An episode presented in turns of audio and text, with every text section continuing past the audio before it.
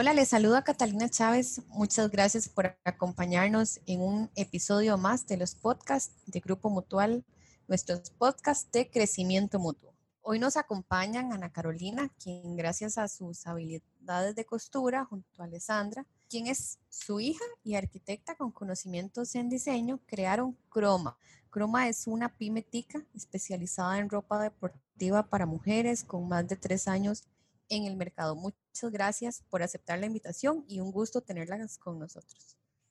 Hola, mi nombre es Alessandra. Estoy súper feliz que nos hayan tomado en cuenta para este podcast y poder compartir con ustedes un ratito eh, lo que es nuestro trabajo. Hola, mi nombre es Ana Carolina Vallespí. Yo soy parte del proyecto Croma y estoy muy contenta también porque están valorando el trabajo de las mujeres en el país. Excelente, no, muchas gracias a ustedes más bien. Vamos a ver, en estos tiempos es bueno inspirarnos y como decían ustedes, igual un emprendimiento inclusive de mujeres, ¿verdad? Y por eso conoceremos la historia de Croma CR, un emprendimiento familiar que nació de la necesidad de contar con su negocio propio. Tal vez si me cuentan eh, más a detalle cómo nació esta idea. Bueno, eh, Croma empezó en realidad como un taller de costura pequeño. Yo empecé en mi casa eh, hace mucho tiempo, hace tal vez 15 años o más, a elaborar pequeñas prendas de ropa en mi cuarto y con una máquina de coser casera. Eh, las necesidades económicas de la familia iban subiendo. Eh, tengo tres hijos y había que echar para adelante con ellos. Entonces empezamos a, a, crecer, gracias a Dios, lentamente como taller de costura.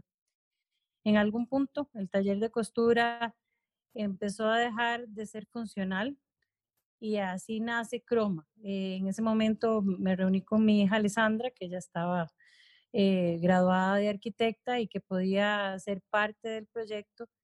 Y empezamos a pensar cómo transformar lo que ya teníamos, ¿verdad? Todos los conocimientos que yo había adquirido a lo largo de todos esos años, trabajando para academias de baile y para otras cosas, para poder hacer una línea de ropa deportiva.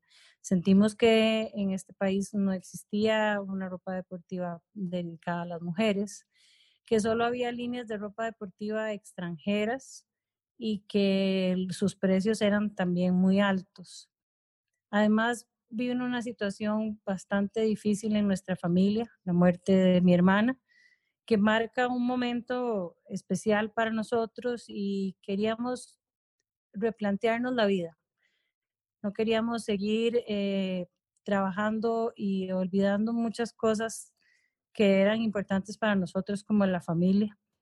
El tener una, un negocio que nos permitiera una entrada a las dos y nos permitiera mantenernos juntas y, y mantener a toda la familia junta era muy importante para nosotros motivar a la gente a que hiciera ejercicio y que tuviera una vida mucho más sana, para evitar eh, futuras complicaciones, enfermedades. Y así nos planteamos la marca. Decidimos que queríamos tener un espacio que nos permitiera seguir manejando la familia acompañada de esposos, de adultos mayores que estuvieran alrededor nuestro y nos permitiera también tener un ingreso para, para ellos. ¿Cómo se integran madre e hija para iniciar con este emprendimiento?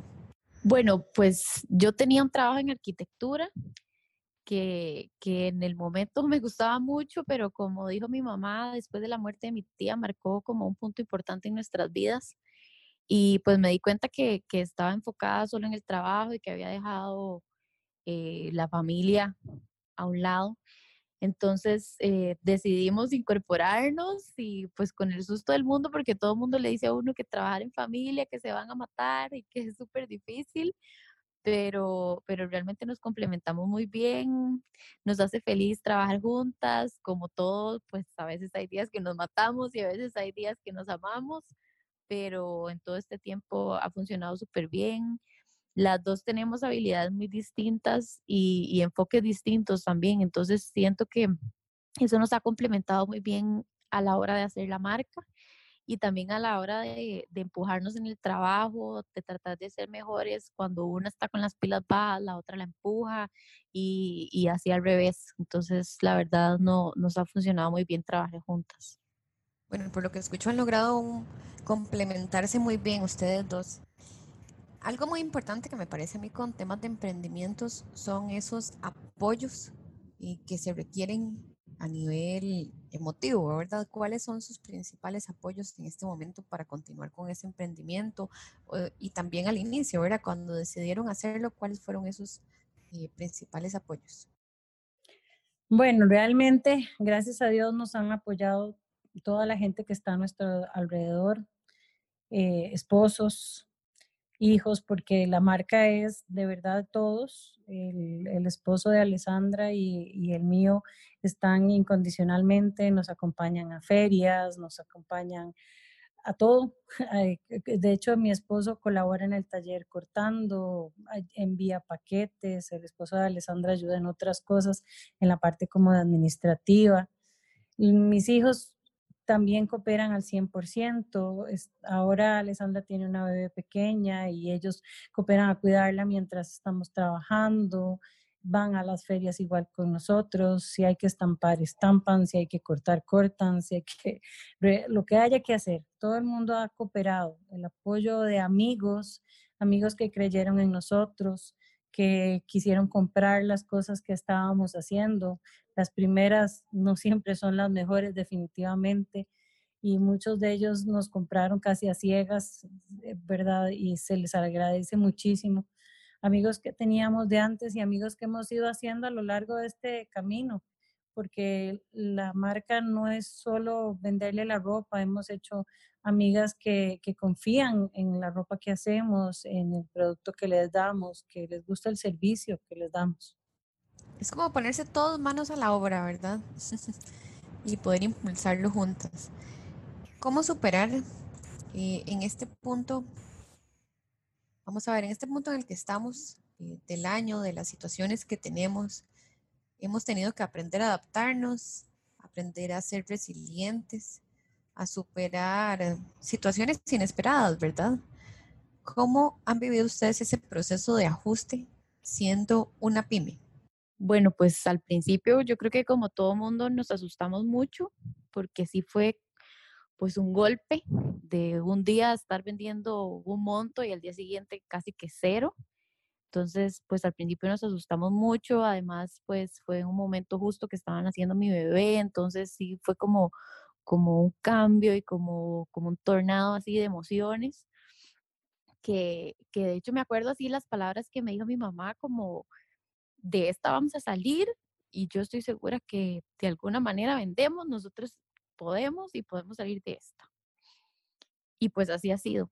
Empezamos a pensar, ok, ¿cómo salimos de esta? ¿Cómo recortamos gastos? ¿Cómo administramos mejor lo que tenemos? cómo con lo que ya tenemos hecho empezamos a vender y seguir vendiendo, porque en un primer momento pues se nos cerraron canales de ventas, todas las tiendas donde vendíamos, todos los gimnasios, los hoteles, todo, la parte que hacíamos también como a academias de bailes, equipos, pues todo eso se cerró, pero, pero logramos canalizar nuestros esfuerzos, reducir todos los gastos que, que pudimos, empuncharnos montones porque nos tiramos encima básicamente todo, pero, pero así fue que lo logramos.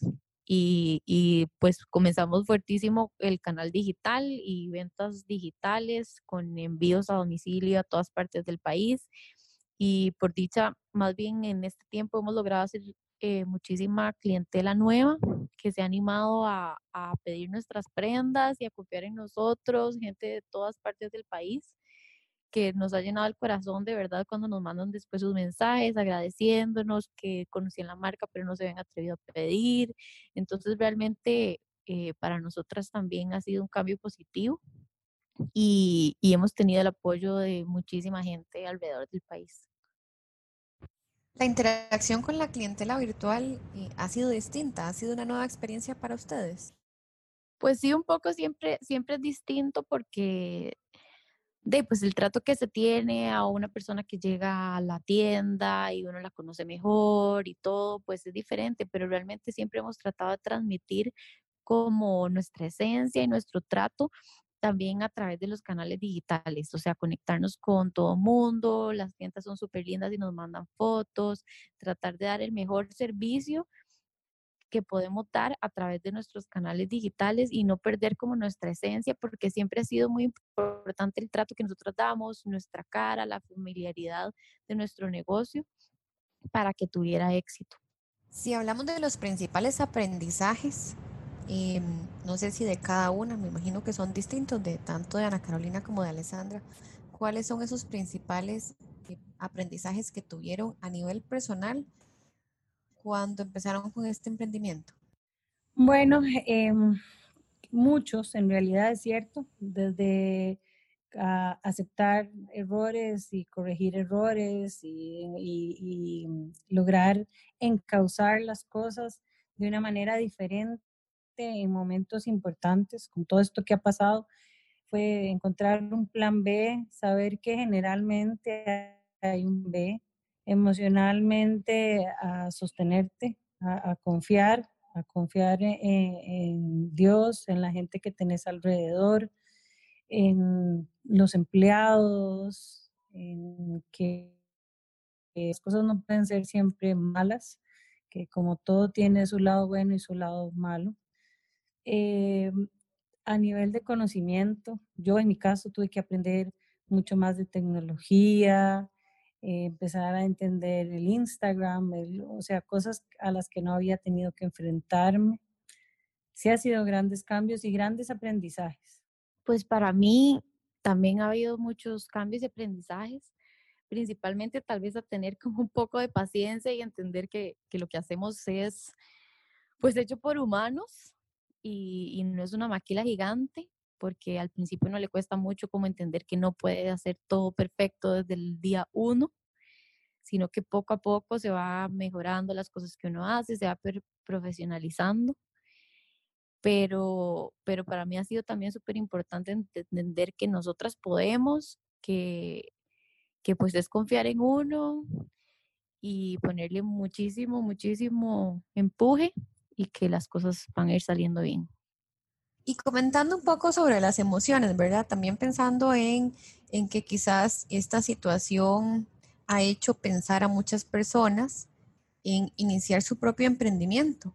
Y tal vez si ustedes nos cuentan cuáles fueron esas principales emociones que tuvieron al iniciar su emprendimiento, por si alguien eh, de quien nos está escuchando en este momento también tiene la idea de iniciar su propio emprendimiento.